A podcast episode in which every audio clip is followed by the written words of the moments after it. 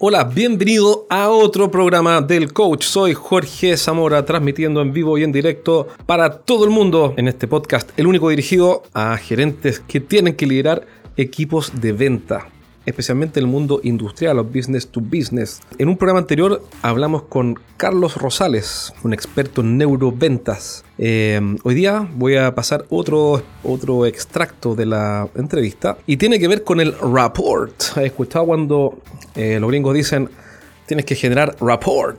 Bueno, ¿qué es el rapport? del cual tanto se habla y poco se sabe, lo vas a descubrir en esta entrevista y vas a descubrir por qué es absolutamente clave que tu equipo de ventas tenga o desarrolle las habilidades para generar rapport, eh, rapport o acompasamiento con sus clientes. Vamos con la entrevista.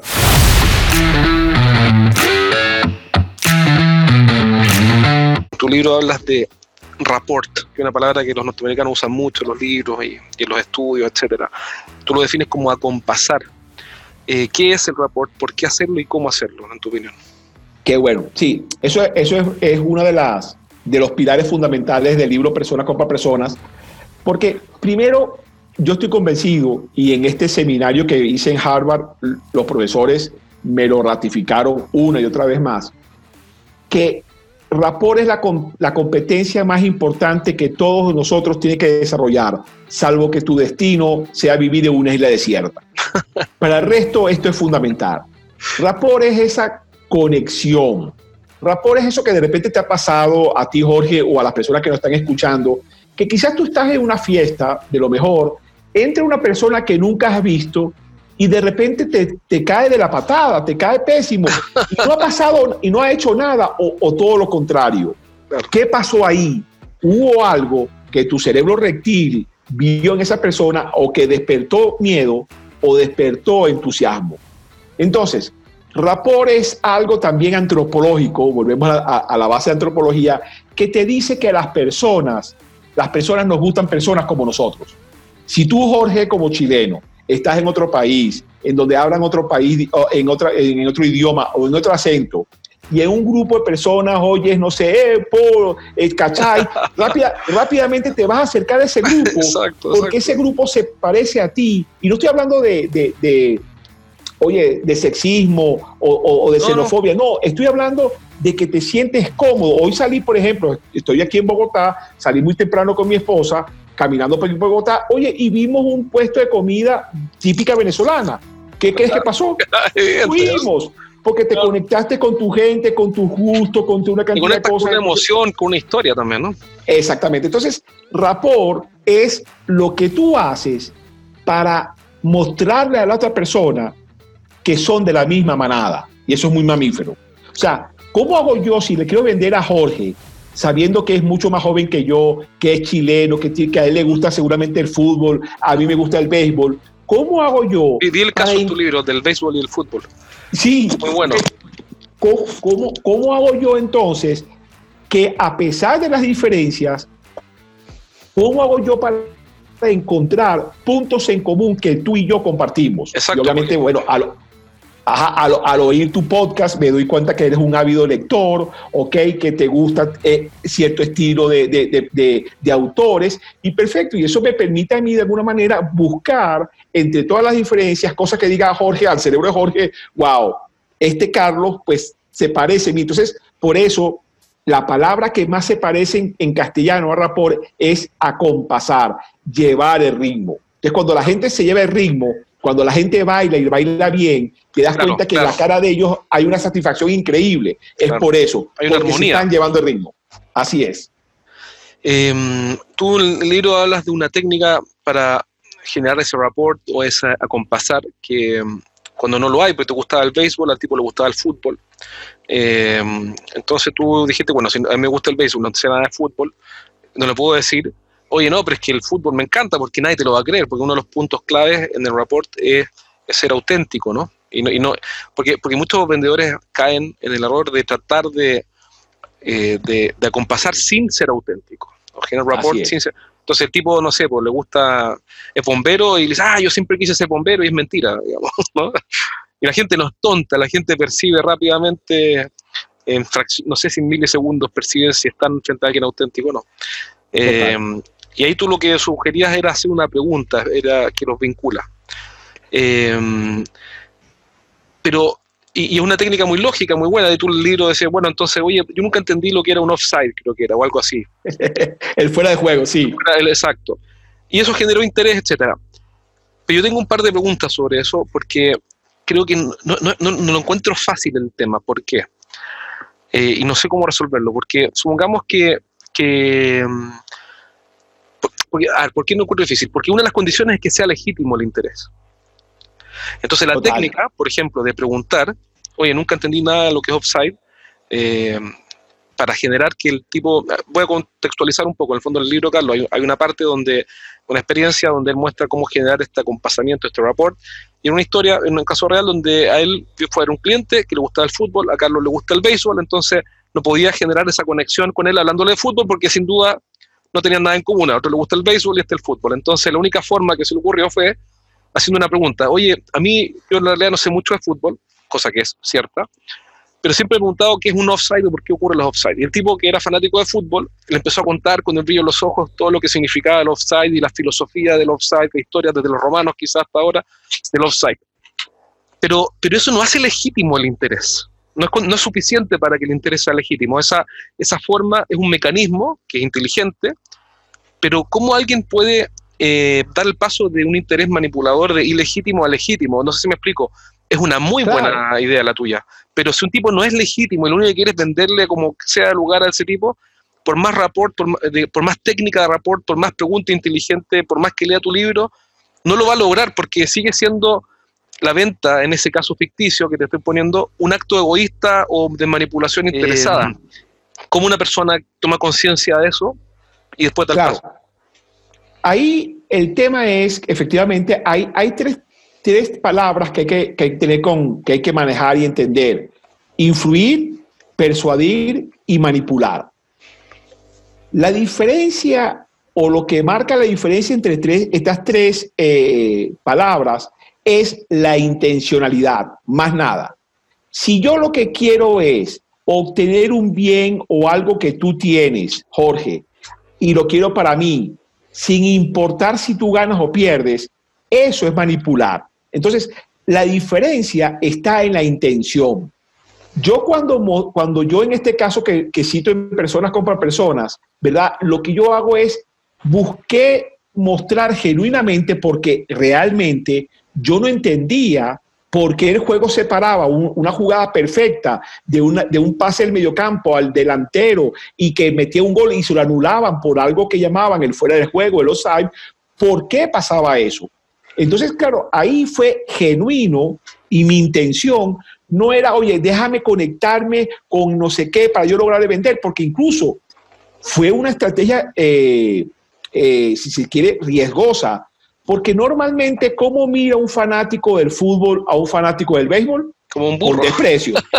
con desprecio. Y no, me, no Es que, o sea, el del fútbol te dice, ¿cómo es posible? Eso no es un deporte, no sé qué. Entonces, ahí, fue, ahí fue riesgoso pero yo sabía que tenía que buscar algo distinto que nos conectara.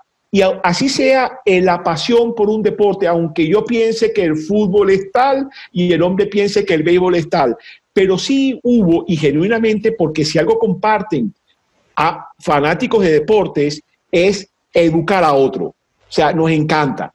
Y de alguna manera, obviamente, Jorge, mi intención era generar rapport y quería generar rapport para venderle como le vendí. Pero, eh, pero mi intención no era el manipularlo, sino que primero aprendí algo muy bueno, ya finalmente entendí, y en el libro cuento que estuvo 35 minutos explicándome. O sea, cuando tengas alguna duda, Jorge, me puedes explicar, me puedes llamar y te explico perfectamente cómo funciona. Exacto, o sea, aportó valor para mí. Pero definitivamente el, el, el rapport, entonces, cuando volvamos al amigo tuyo, el amigo tuyo con ese entusiasmo, con esas ganas, con esa pasión, genera rapport, se conecta. La clave está aquí está en la intencionalidad. Ahí está, ahí está. O sea, las diferencias son sutiles, o sea, el influir, el persuadir y el manipular, y todos buscan un, un beneficio para ti. Pero el tema es con qué intención tú lo estás haciendo. Y ahí es donde está un tema clave de ética. ¿Y cuál debería ser la intención entonces de un vendedor? La intención es aportar valor. Es decir, yo parto del hecho, amigo mío, de que si yo tengo algo que yo sé que a ti te va a beneficiar, si yo sé que lo que yo tengo, sea lo que yo te, lo que tenga, ¿ok? Que yo sé que va a hacer que Jorge sea más feliz, más productivo, oye, se justifica que yo implemente todas las estrategias que pueda tener para que Jorge lo vea. ¿Me explico? O sea, porque, porque mi intención es, oye, ¿sabes qué? Y, y, eso es real. Jorge va a estar peor sin mi producto. Perfecto. Entonces, eso me da derecho a mí y, ojo, y eso es muy particular, ¿ok? Muy, muy mío, ¿ok? Eso me da derecho a mí a aplicar todas las estrategias necesarias, ¿ok? Para que Jorge lo tenga. Es como el médico, que de repente el médico, oye, eh, tenemos sobrepeso, entonces el médico te va a decir, te va a hacer, o sea, y es, y es lícito que el hombre te dé, que de repente vayas con tu hijo y el hombre te diga, y usted se imagina a ese niñito sin su padre pasar. A mí me pasó, yo tenía apnea del sueño, yo, yo, yo, yo, nunca he sido flaco, yo tenía apnea del sueño y el doctor me dijo, ya estás pesando X, no voy a decir el número aquí, porque ya me da vergüenza, como esto tiene mucha difusión. dijo, si tú no bajas por lo menos 5 o 6 kilos, vas a seguir con una media de sueño. Pum. Ah, pero me dijo, y te vas a morir. y es muy probable que te mueras. Me dijo eso, pum, bajé 5 o 6 kilos, nunca más tuve apnea del sueño, ahora muy increíble.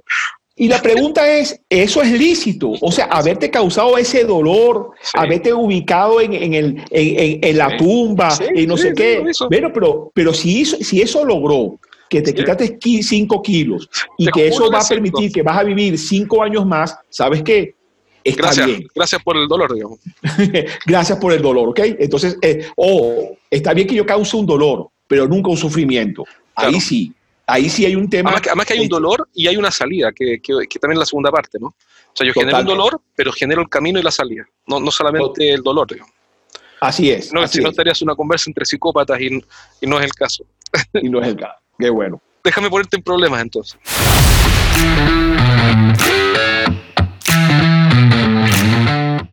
El, ok, el report te generó una conversa, esa estrategia de relacionamiento te generó una, conversa buenísima con un tipo que es fanático del fútbol. Eh, ahora me acordé de un caso, visité un empresario que tenía un montón de banderines, de, ni siquiera me acuerdo qué equipo, yo no sé nada de fútbol, y cuando juega Chile yo voy a, a comprar ropa, porque los malls están vacíos. Ese, ese, es mi nivel de interés por el fútbol, para que te hagas una idea. es genial, porque tú puedes comprar ropa y, no hay colas de, nada, ¿no? Buenísima estrategia, claro. Te paso el dato por si fuera el caso en Venezuela. Bueno, en fin, ya hablaremos. De eh, el punto es que le pregunté, oye, bueno, ¿y tú por qué tienes? Mi pregunta fue otra, ¿por qué tienes tantos banderines de fútbol? y, era por curiosidad, la verdad es que era por curiosidad, no para generar rapport, sino porque en realidad quería, por me llamó la atención. Y me explicó que él se había comprado un equipo de fútbol, nada menos.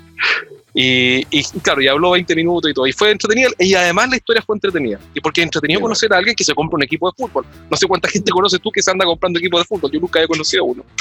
Tampoco. Eh, Ahora, el peligro, y aquí tengo un problema, es que la conversa se vaya a 30 minutos, peligro, que se vaya a 30 minutos a que él te cuente su historia y no tenga, y se te, coma 30 minutos de productividad. ¿Cómo resuelves eso? Ah, eh, y eso es espectacular porque lo que sí hay que tener claro, amigo mío, en cada uno de estos contactos, en cada uno de estos calls, es cuál es mi objetivo. Y saber, ok, tengo con esta persona 30 minutos. Pero siempre yo tengo en mi núcleo assembles, en la parte del cerebro, cuál es la, cuál es la misión, cuál es el objetivo final.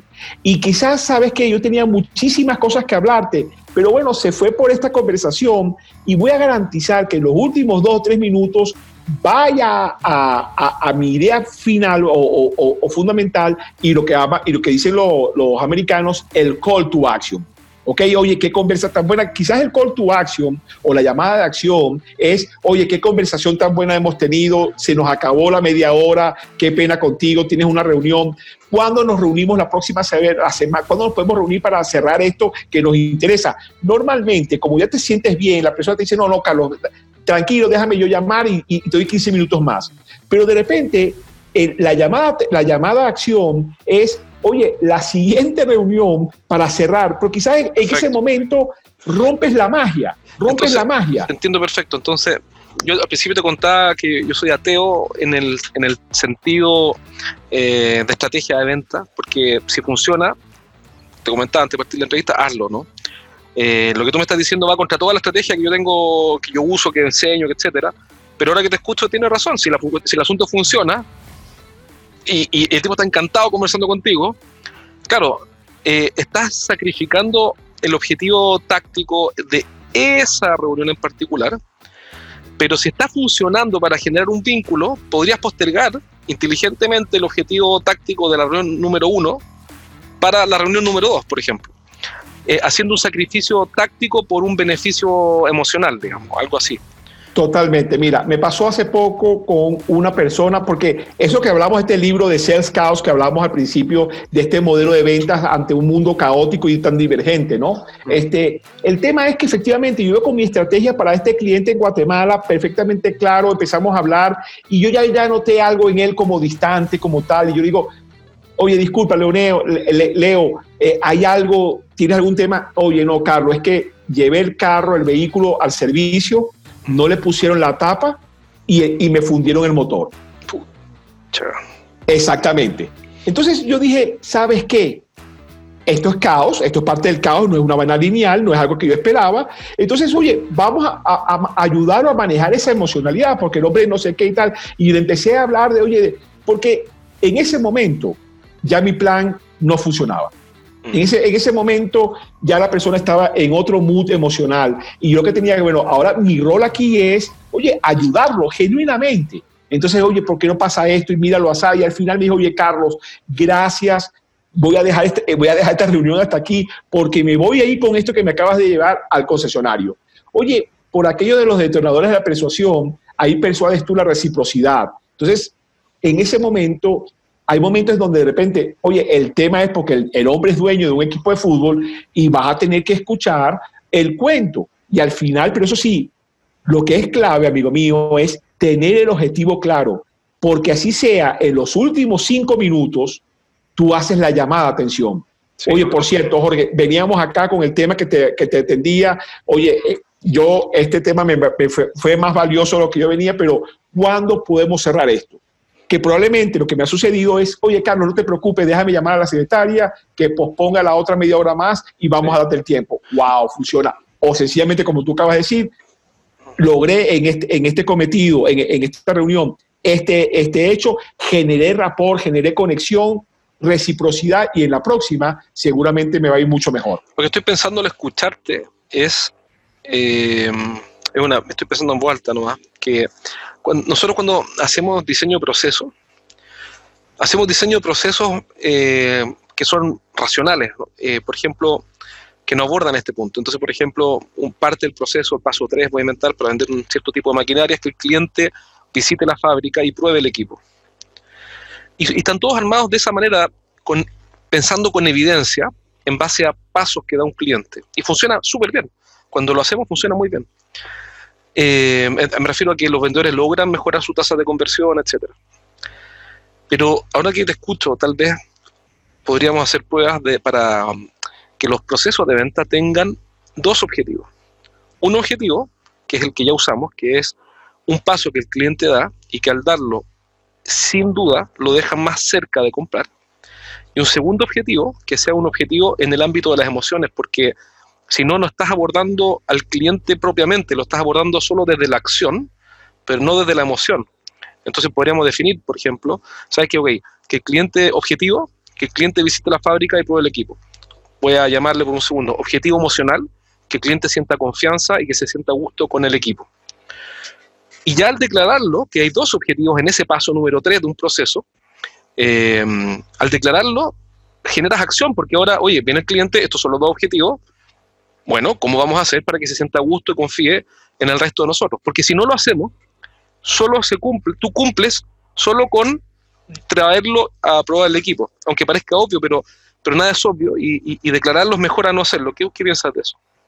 Me encanta, me encanta, amigo mío. Y eso fue una de las grandes lecciones cuando yo me certifico en el modelo de coaching ontológico. Y para mí, de esa experiencia, lo, lo más importante que me enseñó Echeverría fue lo de las tres dimensiones porque yo soy ingeniero en computación y como tal mi dimensión era el lenguaje. O sea, yo iba a hablar contigo y tenía todos los argumentos, todo el algoritmo, todas las llamadas, todo perfecto, el lenguaje.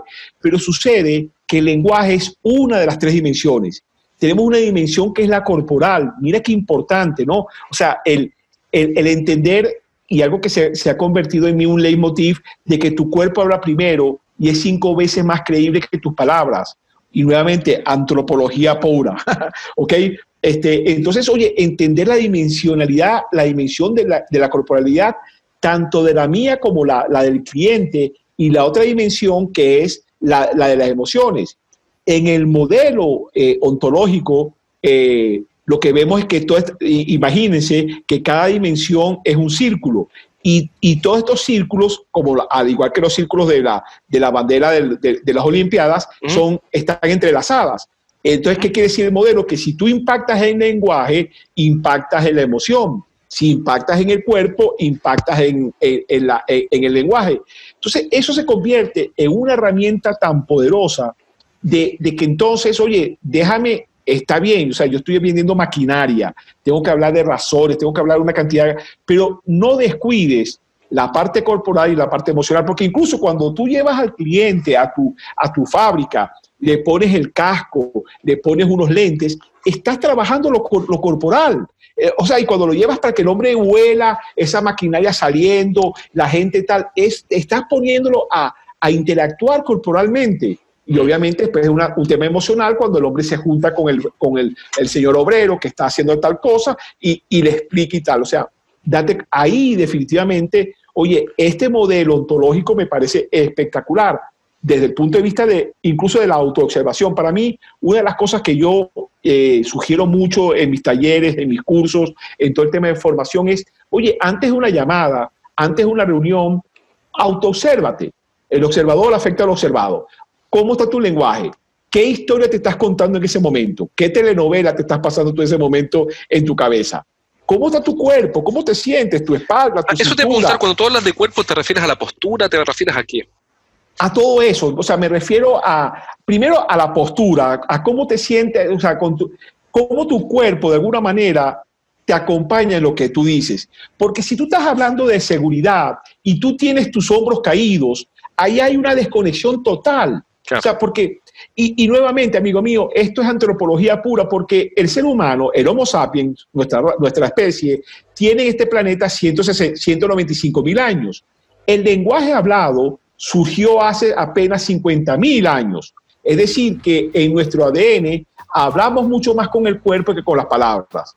Entonces, cuando tú estás hablando, tú tienes que de alguna manera tu cuerpo y también la voz, la tonalidad, todo lo demás, tiene que acompañar a esas ideas porque si no, no te creo, hay una desconexión. ¿Y cómo haces que acompañe? ¿Cómo haces que acompañe? ¿Cómo haces que, que acompañe la conversación, la corporalidad con, autoobservación, autoobservación, amigo Jorge. O sea, mucho filmarse uno mismo, mucho verse. ¿Puedo pedir a alguien que me acompañe en la reunión y me dé feedback? Totalmente. O sea, yo, por ejemplo, en, nuestra empresa, Consultores Neurocels, es algo a salvo que el cliente lo impida o, o, que sea un tema que estamos todos ocupados, pero normalmente vamos dos personas. Y vamos claros en donde uno va a llevar supuestamente la batuta y el otro va a observar. Y te lo digo supuestamente porque a veces te das cuenta que vamos dos personas y, yo, iba yo con la idea de ser el que manejara la conversación, pero el cliente se conectó más con la otra. Entonces ahí me toca a mí, ahora, en vez de ser líder, ser un seguidor.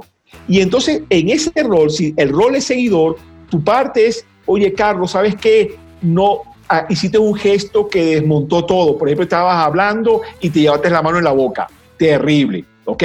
O agarraste y, y te tapaste los oídos. Son, son señales que desconectan de alguna manera, porque hay todo un diccionario, y, ahí ese libro de Alan Pease es maravilloso, el de lenguaje corporal, o el de Joe Navarro, Tu cuerpo habla, en donde tú entiendes como las palabras básicas del cuerpo. Y a partir de ahí tú te dices, oye, ¿Qué quiere decir que en este momento Jorge se haya separado y se haya movido? Ahí tengo de Joe Navarro, el, cuerpo habla, ahí lo tengo, todavía no lo eh, leo.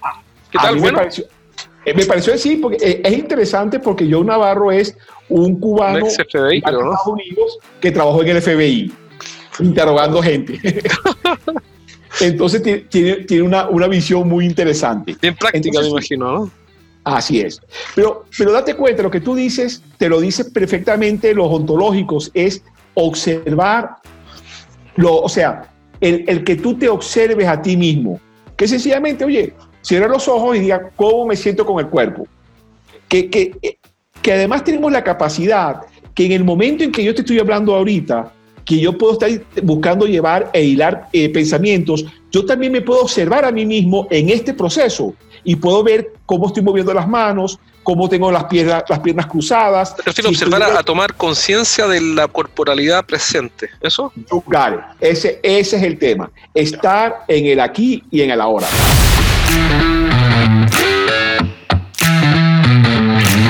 Espero que esta entrevista te haya resultado interesante, útil y sobre todo aplica lo que aprendiste, entrégaselo a tu equipo este método, esta información, estos consejos prácticos para que empiecen a generar rapport cuanto antes o acompasamiento eh, lo antes posible con sus clientes. Hay técnicas, hay mucho que aprender ahí. Sin duda Carlos nos dio una muy buena clase, así que espero que haya sido útil. Implementa rápido, pone en práctica lo que estás aprendiendo y nos vemos en un próximo programa. Acuérdate que si quieres que te ayudemos con tu equipo de ventas a que finalmente despegue como un cohete, bueno, no como un cohete, porque eso sería ofrecer, eso sería ofrecer eh, humo a que mejoren gradualmente con planes de entrenamiento. Entonces podemos ayudarte si eres un gerente. Tenemos programas dirigidos 100% a gerentes que dirigen equipos de venta. En ese caso, mándame un correo a jorge.estrategiasdeventa.com y te vamos a comentar sobre cualquiera de los programas que tenemos para ayudarte a que tu equipo de ventas finalmente mejore. Un abrazo, cuídate, nos vemos pronto.